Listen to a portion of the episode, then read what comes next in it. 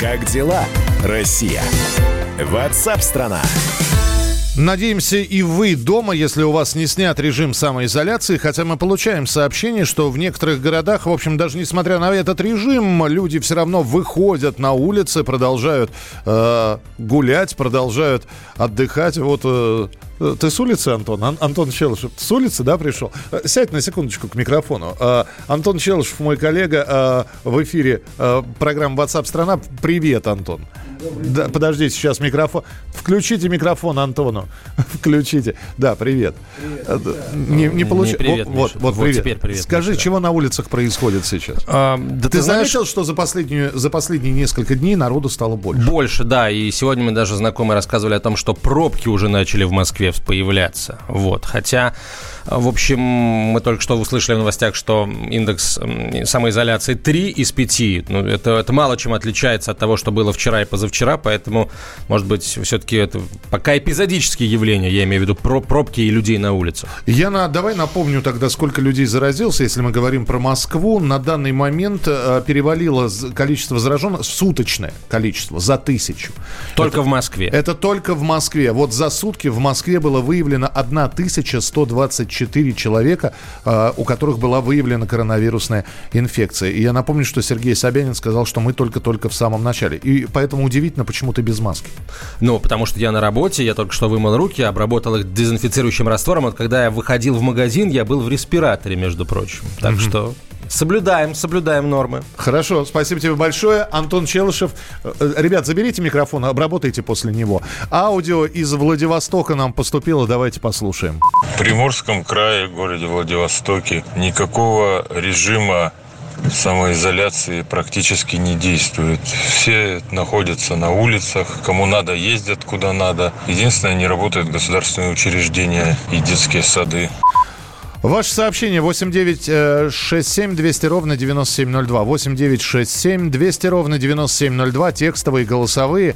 Тем временем некоторым заболевшим теста на коронавирус э, приходится добиваться угрозами. Ну как заболевшим? Люди почувствовали у себя симптомы. Они хотят провериться, протестироваться, нет ли у них коронавируса. Они хотят пройти тест. И специальный корреспондент Дина Карпицкая пытался разобраться, почему в России нет поголовного тестирования на коронавирус. Дорогая редакция. Дина с нами на прямой связи. Дина, привет. Здравствуйте, всем здравствуйте, Миша, рад тебя слышать. У тебя Хочу, гол- голос э, такой, что ты совсем не рада меня слышать. А, нет, тема просто не очень простая, которую мы сейчас будем с тобой обсуждать. Скажи, да, да. каждого. У нас и были в эфире наши коллеги, которые платили из своего кармана 1900 рублей в частной клинике и проходили тестирование на э, коронавирусное, на наличие коронавируса в организме. Это в частных И? клиниках. И Ну, что, Миш? ну, И что? Все Вот здоровы. Все так радуются тому, что есть э, платное тестирование. На самом деле, если у тебя повысилась температура, либо ты из первого круга контактов с инфицированными, либо ты только что вернулся из-за границы, ты не имеешь права идти в платный центр и сдавать тестирование. То есть, по, по сути, вот это платное тестирование нужно людям, которые э, с меньшей долей вероятности вообще болеют. Хорошо, давай начнем сначала. Человек почувствовал себя плохо. Он, вот как я уже сказал, хочет протестировать себя на наличие коронавируса. Что ему делать? А вот именно, что ничего. А, Наш с тобой коллега Максим Шевченко очень э, ярко описал все, что с ним произошло. И он 10 дней э, лежал дома с температурой высокой, пытался э, сделать тестирование, пытался добиться медицинской помощи, он очень волновался за свое здоровье. И в итоге на 10 день он пошел платную клинику, чтобы сделать рентген легких, потому что к ним приходили регулярно участковые, э, слушали, смотрели, говорили, у вас просто ОРЗ, с вами в порядке, лечитесь. В итоге он сделал э, электронный вот это вот э, рентген, и у него выяснилась двухсторонняя пневмония, его экстренно госпитализировали в больницу. И таких историй немало. Вот, например, еще один наш с тобой коллега, э, ты, наверное, его знаешь, сейчас тебе раска- Роман Попов с женой Ирины Бабкова. Они журналисты э, «Тайный звезд» журнал. Да, да, да, да, я, я, знаю, я знаю, я шапочно с ними знаком, да, с, с Ромой, да. Они мне рассказали историю, что 9 марта они вернулись из Праги. Прага тогда не входила в список стран э, с эпидемиологической ситуацией неблагополучной. Но, тем не менее, они решили добросовестно сидеть дома две недели и правильно сделали. Э, потому что на следующий же день у них начала подниматься, точнее, у Романа начала подниматься температура, у супруги было все хорошо. Роман вызвал скорую, он также настаивал, просил, чтобы мы сделали тест э, на коронавирус. Мы говорили, что у вас нет, вы не в, э, не в списках тех людей, которым положен тест. Короче говоря, они лечились две недели дома с женой, он вылечился, начала болеть жена, и точно так же к ним ходили участковые, точно так же они там выписывали им всякие таблетки, пить мед, э, мед лимон есть, что такое. Пока они не пошли в платный центр, не сделали рентген, не выяснили, что у супруги, у Ирины тоже пневмония. Ее отправили в больницу в инфекционную, сделали там тест на коронавирус, и коронавирус подтвердился. Вот. До этого они почти две недели были дома. Слава богу, что они социально ответственные граждане, и они не стали гулять и ходить там на работу и так далее. Хотя и могли себе это позволить, они ничего абсолютно не нарушали. Слушай, какой-то замкнутый вот. круг, подожди, получается. То есть я с температурой вызываю участкового, он ставит бронхит, э, он ставит ОРЗ, я лежу дома, мне хужеет, я лечусь, значит, вот этими народными средствами имбирь, лимон, там, я не знаю, носки с горчицей, жаропонижающие, мне все время становится хуже. В итоге итоге я встаю, и э, я снова вызываю участкового, он снова ставит ОРЗ. Я думаю, что я никого не заражу. Выхожу на улицу, прихожу в больницу или в поликлинику, выявляют у человека коронавирусную инфекцию, закрывают всю больницу к чертовой матери. Так что ли? Ну, в некоторых отдельных случаях, да. Есть, а, это вот, я не знаю, с чем это связано, я пыталась выяснить, почему именно вот там в городе Химки, например, подмосковном, очень плохо с тестированием заболевших. И даже людей, которые в списках, реально, которым нужна, нужно это тестирование. Вот две девушки мне рассказали, Екатерина Джафарова, и, ой, Карина Джафарова и Екатерина, вот сейчас фамилию не вспомню, они в городе Химки живут, э, приехали из Таиланда 26 марта, одна была уже с кашлем. На следующий день начала повышаться температура. То есть они проходили по двум параметрам на тестирование. У них, во-первых, признаки ОРЗ, во-вторых, они только что вернулись из-за границы. Они 12 дней висели на в горячих линиях Роспотребнадзора. Они несколько раз вызывали врача, скорую. В итоге им тестирование не делали. И только на 12 день, когда они уже стали угрожать, говорит, что мы напишем жалобу, мы пожалуйста в прокуратуру, им сделали тест. Результатов они до сих пор не знают, но они уже вышли на улицу гулять. Слушай, ну здесь... Потому мне... что их карантин кончился. Они мне, вот, вот мне две здесь... недели отсидели. Дин, мне здесь пишут, если такое в Москве, представляете, что в регионах. Скажи мне, пожалуйста, те случаи, которые ты рассказываешь, во-первых, о них можно прочитать на сайте «Комсомольской правды», насколько я понимаю, и все-таки да. это, это исключение из правил или это такая проблема повсеместная? А, ну, а, к сожалению, это пока что не тотально, да, все так заболевшие. Вот, например, наша с тобой коллега Валерия, она, она вернулась тоже из э, заграничной поездки, почувствовала себя плохо, она в Видном живет. Вызвала врачей, к ней пришли, сделали тест, Валерия Лисенко. Два раза даже делали тест. Один раз и через 10 дней другой. И у него оба был отрицательный результат. То есть в некоторых местах, в некоторых городах все в порядке. Это, наверное, связано тем, сколько лабораторий, сколько тестов вообще, ну, сколько заболевших, в конце концов, да, если в Москве там огромное количество, ты говоришь, больше тысячи прироста инфицированных за сутки, то, наверное, где-нибудь там э, в небольшом региональном городке, там, может быть, человек 10, и, конечно, на всех тестов хватит. Из всего этого какой можно сделать вывод вообще? Люди, оставайтесь дома, берегите себя. Неизвестно, как вообще э, будут вас лечить. Я, я, мне страшно слова произносить, но это правда. Но после того, как как опубликован этот материал сегодня ночью, мне уже пришло несколько сообщений на разные почты от людей в Москве и разных городах, которые столкнулись с таким же лечением. Слушай, ну давай... могли добиться. Да теста. Да, давай собирать такие истории, просто будешь периодически появляться в нашем эфире. Дин, спасибо тебе большое. Дин Карпицкая, наш специальный корреспондент. Э, Джей Джей пишет, а послушать легкие терапевты уже не умеют, глухие. Джей Джей, ну вот, э, э да, можно я, как э, человек с медицинским образованием, вам скажу. Определить с помощью фонендоскопа бронхит и воспаление легких сразу же очень сложно. Вообще это все определяется либо на флюорограмме, вот, либо с помощью посева на пневмокок. Вот. С, можно услышать хрипы в легкие, можно услышать, за, там, что одна верхушка легкого, например, правого не дышит. Но сказать, что это точно пневмония, так невозможно. Э, терапевты тоже не, не могут, у них взгляд не рентгеновский. Э, это все нужно определять э, немножко другими вещами. Именно поэтому, что терапевт может выслушать, предположить, что это пневмония, и отправить человека на госпитализацию. Севастополь, всем фиолетово, куча народу на улице, многие, очевидно, что не по работе. Мои все дома по-честному сидят, остальные непонятно вообще. Спасибо. Ваши текстовые и голосовые сообщения 8967 8 200 ровно 9702.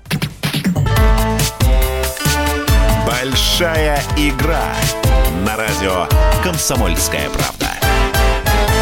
У нас сегодня финал большой игры. Первого финалиста мы определили. Осталось выявить второго. Кто это будет, вы узнаете буквально через несколько минут, когда между собой э, будут сражаться в такой радиодуэли э, победитель среды Семен против победительницы четверга Елены. Для всех, кто не успел принять участие в нашей большой игре на этой неделе или не смог прорваться через телефонные линии к нам эфир, специальное предложение от нашего партнера. Запишитесь на прием в стоматологическую клинику лаборатории фундаментальной и клинической медицины сегодня до 9 часов вечера и получите скидку в размере 5000 рублей на лечение. Телефон клиники 7495 684 0303. Воспользоваться со скидкой можно и после снятия карантина и ограничений на передвижение по городу. 7495 684 0303. Клиника находится в Москве. Мы продолжим через несколько минут.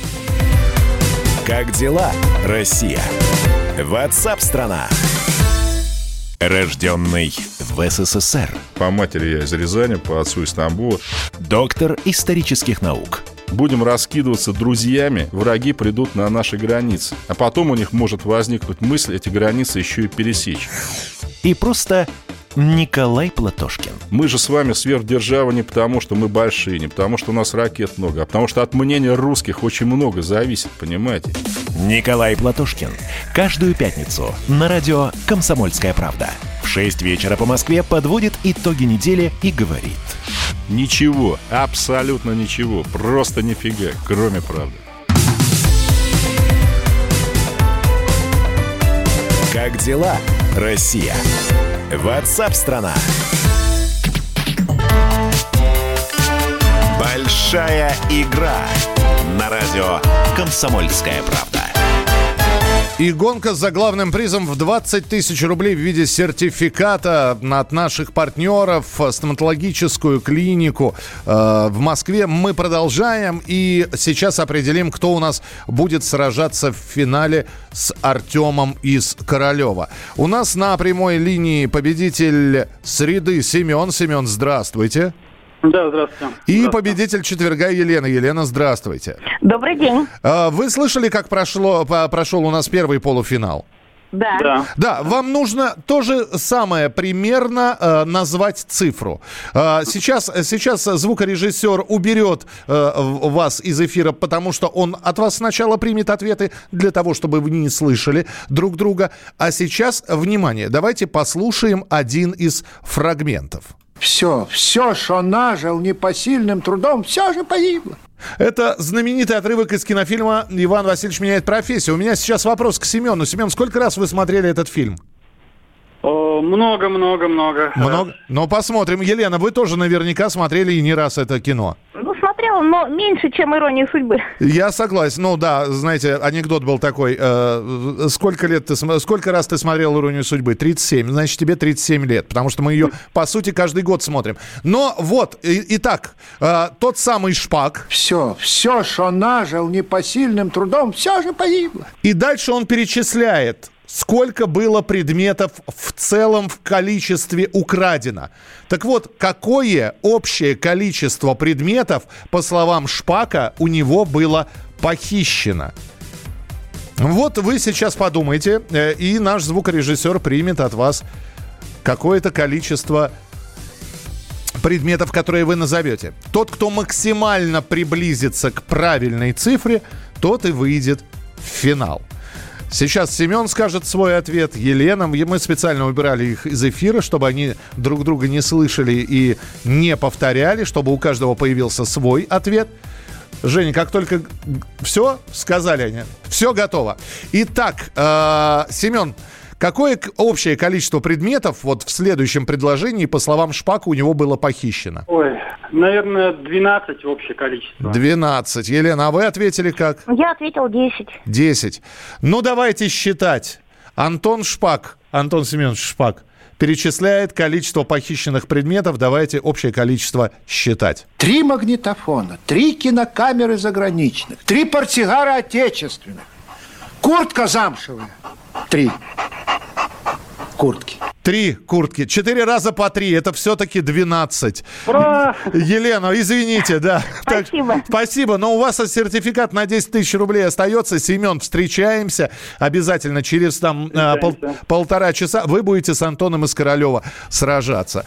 На, значит, клиника находится в Москве. Сертификаты можно будет использовать только в столице. Для тех, кто не успел принять участие в нашей большой игре на этой неделе или не смог прорваться через телефонные линии к нам в эфир. Специальное предложение от нашего партнера. Запишитесь на прием в стоматологическую клинику лаборатория фундаментальной и клинической медицины сегодня до 9 часов вечера и получите скидку в размере 5000 рублей на лечение. Телефон клиники 7495 684 0303. Воспользоваться скидкой можно и после снятия карантина и ограничений на передвижение по городу. Запись по телефону 7495 684 0303. Как дела, Россия? Ватсап-страна! Ну, а сейчас специально приготовленный и подготовленный сюжет для вас. Вальс Мендельсона, обручальные кольца, клятва в любви и верности. Все это хорошо, но в условиях самоизоляции слегка сложно себе представить, как все это происходит. Да все то же самое, только без криков «горько» и поцелуя влюбленных. Ведь в ЗАГСе нет ни одного гостя, а жених и невеста стоят в медицинских масках. Мой коллега Ярослав Богдановский выяснил, на какие хитрости идут россияне, чтобы пожениться в условиях пандемии коронавируса. Скромную, но трогательную свадьбу на днях сыграли 61-летняя Ирина и 66-летний Николай Малашкины в северном Усть-Куте, что спрятался в 500 километрах от далекого Иркутска в сибирской тайге. Зачем откладывать создание семьи на лето или осень ждать, когда уляжется коронавирус? Ведь этот день только для двоих, решили они. Ирина потеряла единственного мужа, но любовь нашла ее во второй раз – когда Виктор сделал предложение, ни на минуту не сомневалась. Никогда переезжала из Оренбуржья в Сибирскую тайгу, никогда решила сказать «да» в то время, когда пандемия уже докатилась и до России. То есть не было ни сопровождающих, ни потом каких-то гуляний. Вот. Но она, на самом деле мы вдвоем мы приехали вдвоем. Там близко к нам никто не подходил. В масочках, все это, в перчаточках, как положено. Все, потом также в машину, ехали. Вот, не заражали никого, то есть мы соблюдали полностью все, что э, нас предписывалось. На Урале еще одна пара решила не откладывать свадьбу из-за коронавируса и режима самоизоляции, а сыграть ее на тех условиях, которые предлагает современный мир. Алексей и Валерия Белоносовы из города Каменско-Уральского Свердловской области поженились 4 апреля. Так молодые решили доказать, что унывать не нужно даже в непростое для всех время. Людям и так тяжело, почему бы нам не добавить хоть чуть-чуть позитива? Планировали пышную свадьбу, был забронирован ресторан, выбраны костюмы, приглашены гости. Но после указа президента все пришлось отменить. Но саму регистрацию мы не стали отменять, рассказывает Валерия.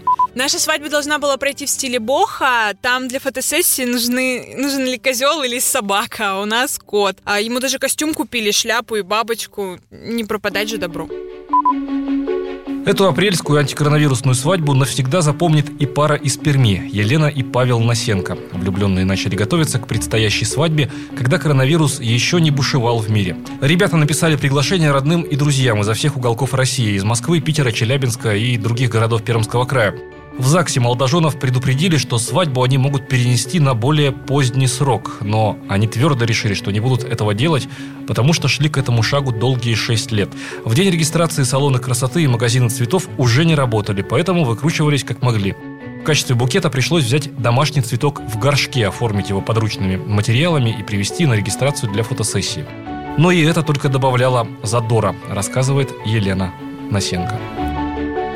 Нет, сомнений нисколько не было. Единственное, что сначала у нас ресторан закрыли, мы быстренько придумали, что мы будем дома отмечать. А, потом уже запретили гостей, э, гостям передвигаться между городами. Там уже тоже рокировка была. Решили уже, что вдвоем будем отмечать. Но никаких мыслей не было о том, что надо переносить э, на другой период, либо... Ну, мы совсем не расстроились вообще. А, наоборот, нам, получается, у нас были такие эмоции, что мы именно в такой момент все это происходит, то, что мы должны, несмотря на трудности, на все сложности, все равно должны сыграть это событие и все отметить, как полагается. Поэтому никаких у нас эмоций не было негативных. Мы, наоборот, порадовались, что нам выпала такая возможность э, расписаться именно в такой период жизни. Даже такая серьезная напасть, как эпидемия опасной болезни, любви не помеха, а если трудности и есть, то можно будет после свадьбы рассказывать детям или друзьям о том, что взаимные чувства пробьют любые преграды, пусть и планетарного масштаба. Ярослав Богдановский, Татьяна Захарова, радио «Комсомольская правда» из Перми, Усть-Кута и Каменск-Уральского.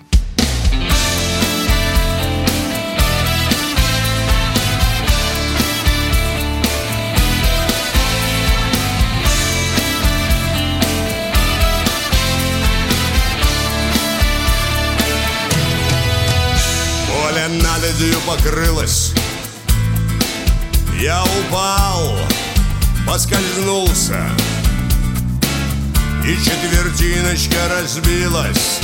До нее дотянулся. И остатки вылил в рот скособоченный Может все же заберет, очень хочется. Может все же заберет, куда денется. Может все тогда пройдет, все изменится. Ах, воротись, вернись ко мне, девчоночка. Я стогом сена был, ты в нем иголочка. Скорей стажок в огне, игла останется. И по твоей вине, и по твоей вине Я горький пьяница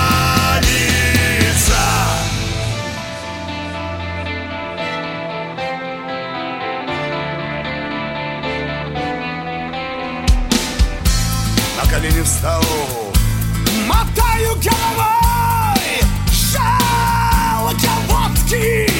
А ветер гонит листья в стаи. И в реке топит лодки. Измывается подлец над осиною.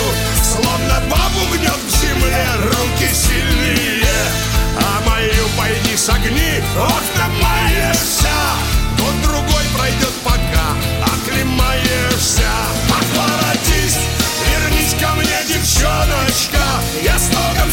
сена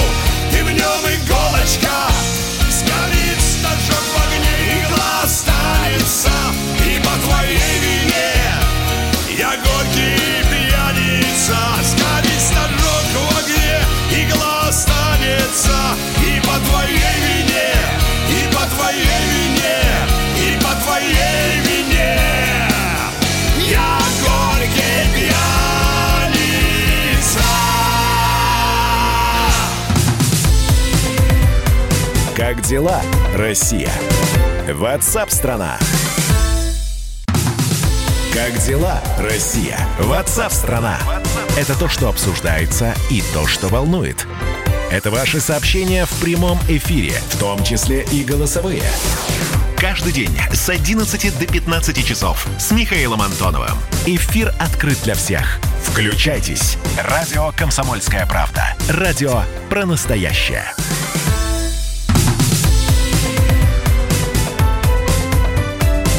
Как дела, Россия? Ватсап-страна! Друзья, спасибо, что присылаете свои сообщения. Я напоминаю, что мы работаем в прямом эфире. Меня зовут Михаил Антонов. Радио «Комсомольская правда». WhatsApp страна. Чем живет Россия, чем живет страна, чем вы живете в своем городе.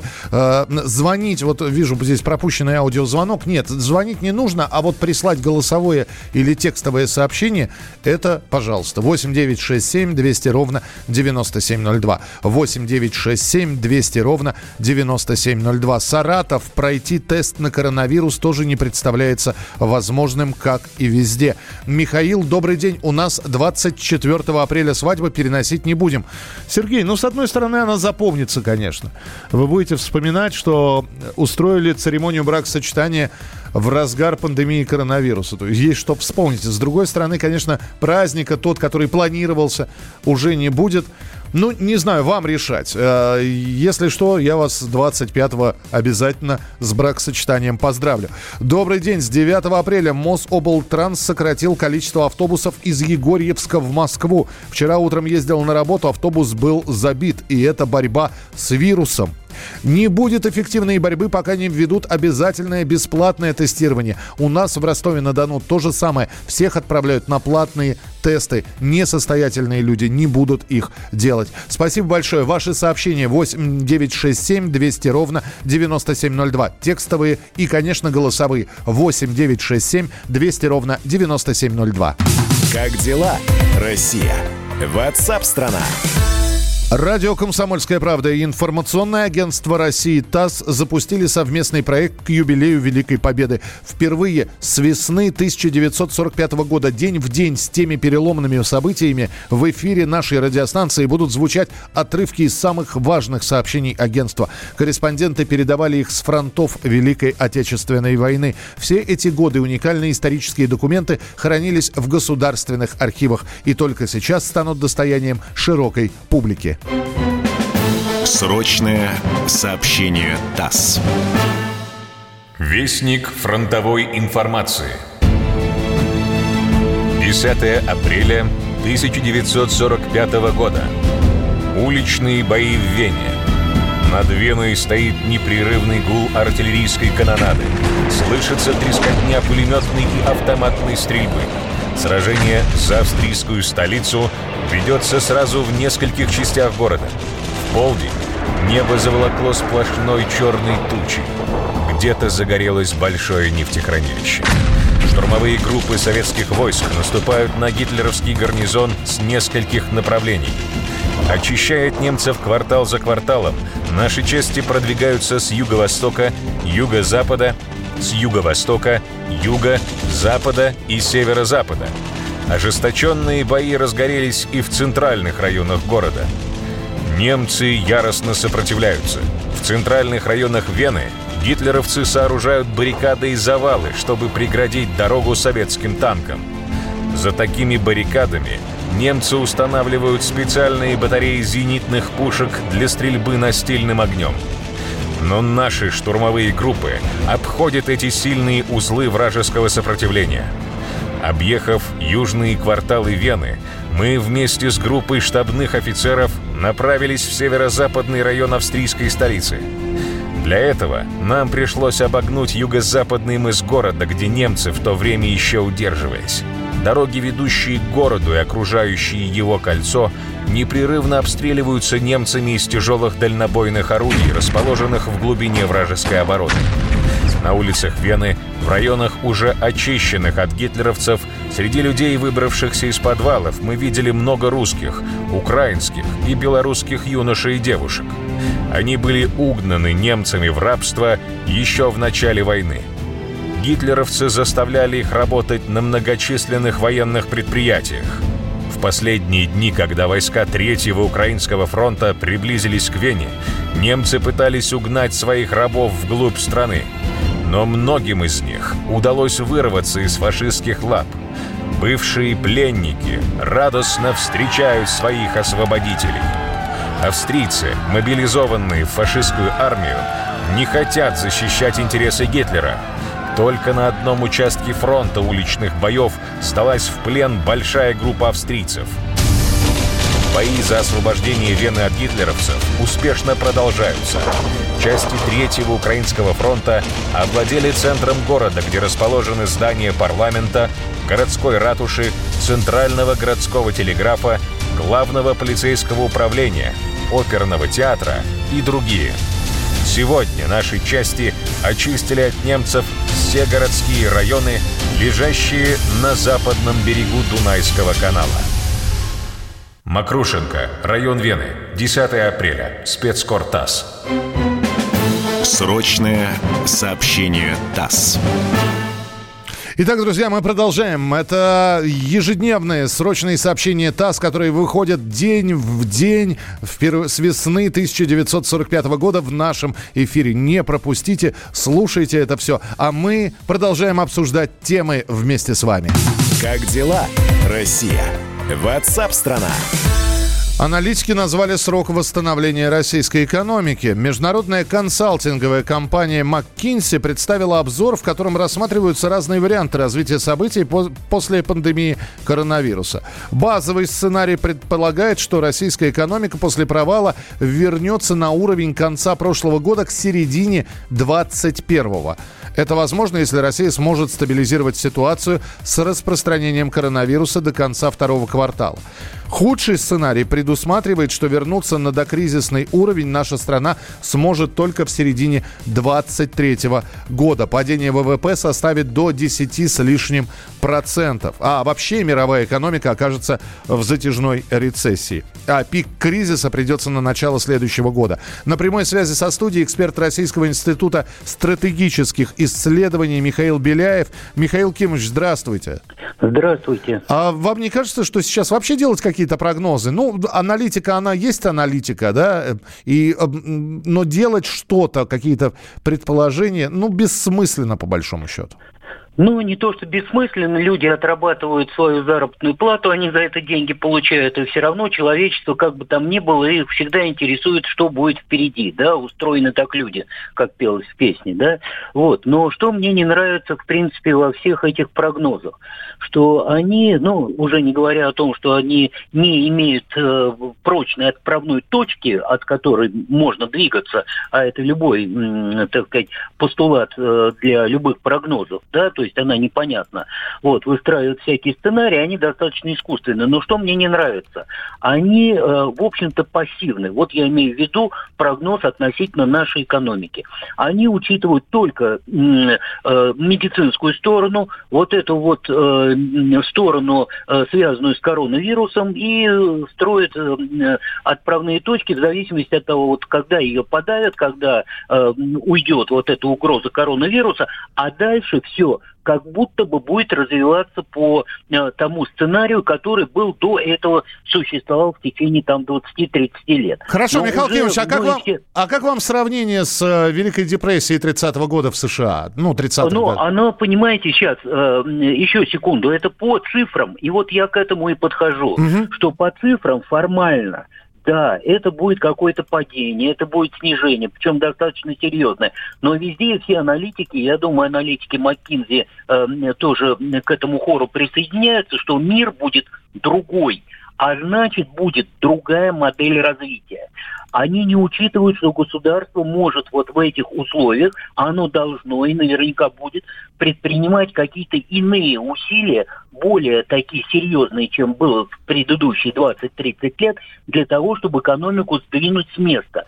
И еще один момент, что они учитывают вот восстановление экономики по таким формальным цифрам, что она должна восстановиться в прежних формах, э, в прежней структуре, в прежнем отраслевом составе и так далее. Они же э, не на мой взгляд, тот момент, что как раз вот этот коронавирусный кризис, он и связан с тем, что мир будет переосмыслит и в том числе свое материальное производство, и способ производства, и научно-техническая революция будет играть совершенно иную роль, и совершенно иные будут отрасли, и во всяком случае те отрасли, которые сохранят свое название, они будут на совершенно другой производственной базе развиваться. И даже если э, не будут формально достигнуты какие-то цифры вот э, объемов производства, то экономика может выйти совершенно другой, обновленной, э, э, приспособленной к новым реалиям, к новым условиям существования. Это, несомненно, так и будет. Это одна из задач, кстати, одна из функций кризиса.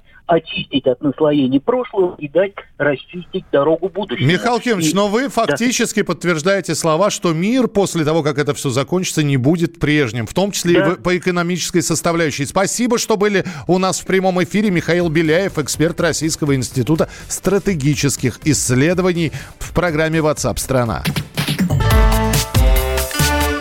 Большая игра на радио «Комсомольская правда». Да, друзья, вижу голосовые сообщения. Послушаем обязательно уже в следующей части нашего эфира. И у нас большая игра, еще ведь большой финал. У нас в финале Семен и Антон встречаются. Ну и попробуют они разыграть между собой. Посмотрим, кому достанется 20 тысяч рублей. Для всех, кто не успел принять участие в нашей большой игре или не смог прорваться, э, специальное предложение от нашего партнера. Запишитесь на прием в стоматологическую клинику лаборатории фундаментальной и клинической медицины сегодня до 9 часов вечера и получите скидку в размере 5000 рублей на лечение. Телефон клиники 8495 684 0303. Воспользоваться скидкой можно после снятия карантина и ограничений передвижений по городу. 8495 684 0303. Как дела, Россия? WhatsApp страна. Георгий Бофт. Политолог, журналист, магистр Колумбийского университета, обладатель премии «Золотое перо России» и ведущий радио «Комсомольская правда». Авторскую программу Георгия Георгиевича «Бофт знает». Слушайте каждый четверг в 17.00 по московскому времени. А Что такое деньги по сравнению с большой геополитикой? Мы денег тут не считаем.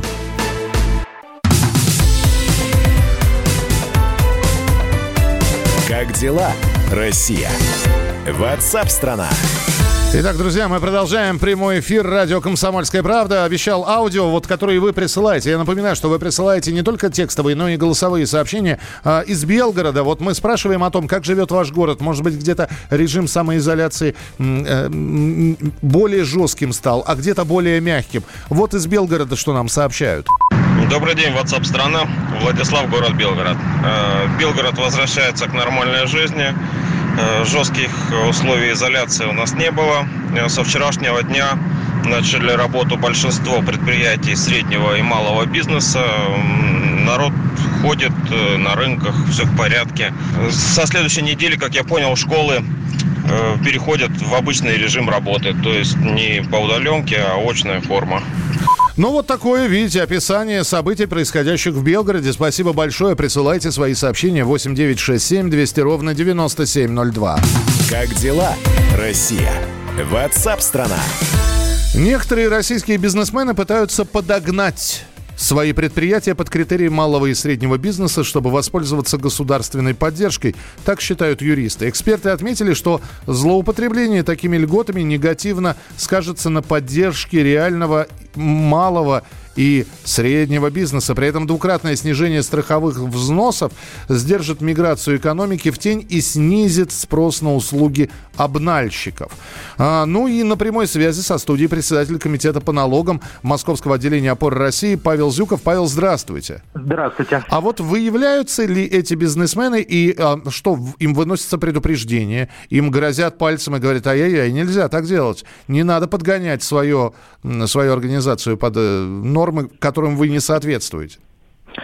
А, смотрите, а, ну, конечно, такого ай-яй-яй на- навряд ли э, будет. Все это происходит путем налоговых проверок. А, а, Ну, в настоящий момент они, конечно, приостановлены, но как раз-таки самый главный процесс вот этого формирования дробления бизнеса в целях подгонки под уплату страховых взносов по новому тарифу, сокращенному, как вы знаете, с 1 апреля у нас введен тариф 15%, а суммы выше МРОТ, а, И а, данным тарифом могут пользоваться только малые и средние предприятия. Вот теперь, а, скорее всего, крупные холдинги, вот как и поясняли юристы в интервью в других источниках, а, данный процесс будет сейчас только происходить, вот это вот дробление, именно в целях применения пониженных страховых взносов, в целью ухода от схемы а, обналички, а, которой сейчас уже практически невозможно воспользоваться. Соответственно, проверки уже будут в будущем, и а, это будет решаться, скорее всего, путем выездных проверок. То есть по их итогам э, налоговая инспекция будет выявлять случаи, то есть э, искать деловую цель, была ли деловая цель ну, такого дробления, допустим, у холдинга, э, выявлять иные признаки. То есть если налоговая э, установит, что единственной целью сдел- вот, это, вот этого дробления было уклонение от уплаты налогов, в частности, вот, страховых взносов, то компания в данном случае доначислит страховые взносы по общему тарифу 30%, доначислишь штраф, это, скорее всего, будет 40%, поскольку а, налоговые органы в, в таком случае говорят о необоснованной налоговой выгоде, а в данном случае это умышленное уклонение от уплаты налогов, которое э, карается еще 40% штрафа и, соответственно, еще и пени будет. Павел, я период. правильно понимаю вас, что э, дробление вы имеете в виду, когда од, один большой э, холдинг, компания, консорциум вдруг неожиданно из большого превращается в кучу маленьких, средних? Да, да, да, да, ну, либо маленьких, либо средних. То есть у нас же есть критерии, ну, для по доходам, по численности, допустим, есть крупное предприятие, там доходы свыше 2 миллиардов, то есть оно уже не является средним. И, допустим, сотрудников там свыше 250. 250. Э, Соответственно, там, допустим, у них тысяча сотрудников, 5 миллиардов, и компания, допустим, дробится на три компании, разделяет там по, по, по по 200 сотрудников на компанию, а доход разделяется у компании, там у нее теперь э, меньше 2 миллиардов, и компания спокойненько применяет пониженный тариф а, на сумму свыше МРОТа, и, соответственно, если налоговый устанавливает, что в данном случае вот это дробление вообще не имело никакой цели, допустим, э, образовалось три одинаковых предприятия, которые ничем не отличаются по своей деятельности. Допустим, еще налоговый установит, что а, сотрудники э, исполняют функции для всех трех предприятий, находятся на одной территории, у компании общий склад, то есть это ну, э, такие свойственные дроблению признаки, mm-hmm. то тогда, скорее всего, ЕДы начислят вот эти страховые взносы. Понятно, спасибо большое за пояснение. Павел Зюков был с нами на прямой связи, председатель комитета по налогам Московского отделения опоры России. Ну, вот здесь поступают и новости такие, да, действительно, бизнес сейчас страдает. Здесь э, не стоит даже иронизировать над этим.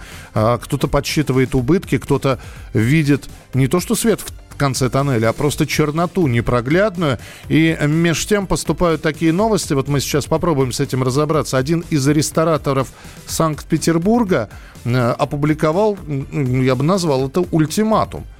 Он сказал, либо вы, уважаемые власти, Э, имеется в виду власти города, насколько я понимаю, а может быть это обращение к федеральным властям, либо вы объявляете режим ЧС, либо я 15 апреля открываюсь. Открыв... Он, от... он хочет открыть ресторан. Ну, у меня единственный вопрос, кто в этот ресторан пойдет – если, нет, конечно, наверняка кто-то зайдет, да, но не будет такого количества посетителей. Ну вот, э, чем этот ультиматум завершится, мы обязательно последим за развитием событий. Может быть, к этой теме вернемся. Ваше сообщение 8967 200 ровно 9702. 8967 200 ровно 9702. В Симферополе с 10 утра до 17 вечера общественный транспорт вообще не ходит, но машин очень и очень много. Это Аркадий пишет. Э, есть такое предприятие, где моя мама работала. Действительно, один хозяин на несколько, несколько предприятий наделал, чтобы от налогов уходить. Привет, ребята. Здесь в Германии запретили собираться больше двух человек. И это практически все. За сборище штрафуют жест, жестоко. Полиция контролирует общественные места. Я на рыбалке один. Погода отличная. Корабли и машины ходят в штатном режиме. Это из Германии Геннадий нам написал. Присылайте свои сообщения текстовые и голосовые. Мы их очень ждем. 8 9 6 7 200 ровно 9702. Большая игра на радио «Комсомольская правда». Мы же сегодня грандиозным финалом завершаем большую игру, которая длилась в течение всей недели. И благодарим партнера нашей большой игры, стоматологическую клинику лаборатории фундаментальной клинической медицины. Они предоставили призы. Каждый победитель дня получил сертификат на 10 тысяч рублей. Ну а в финале уже через несколько минут мы разыграем 20 тысяч рублей. Лаборатория э, фундаментальной клинической медицины, стоматологическая клиника – это Современное учреждение в центре Москвы, которое создали профессионалы на основе интеграции науки и практики. Клиника соблюдает все требования по борьбе с коронавирусом. Э, Специально перед началом работы врачи и персонал ежедневно проходят проверку на проявление малейших симптомов. Можно записаться, но запись на прием организована так, что вам не придется ждать в очереди. Перед приемом у всех пациентов измеряется температура. Москва, переулок Воснецова, дом 9, строение 2. 7495 684 0303. 7495 684 0303. Россия. Ватсап-страна! Андрей Ковалев. Простой русский миллиардер. В авторской программе «Ковалев против». Против кризиса. Против коронавируса. Против паники. Против кнута, но за пряники. Я расскажу вам, как спасти свои деньги и бизнес в эти непростые времена. Помните, миллиардерами не рождаются, а становятся. Ковалев против. На радио «Комсомольская правда». По будням с 10 вечера до полуночи по московскому времени.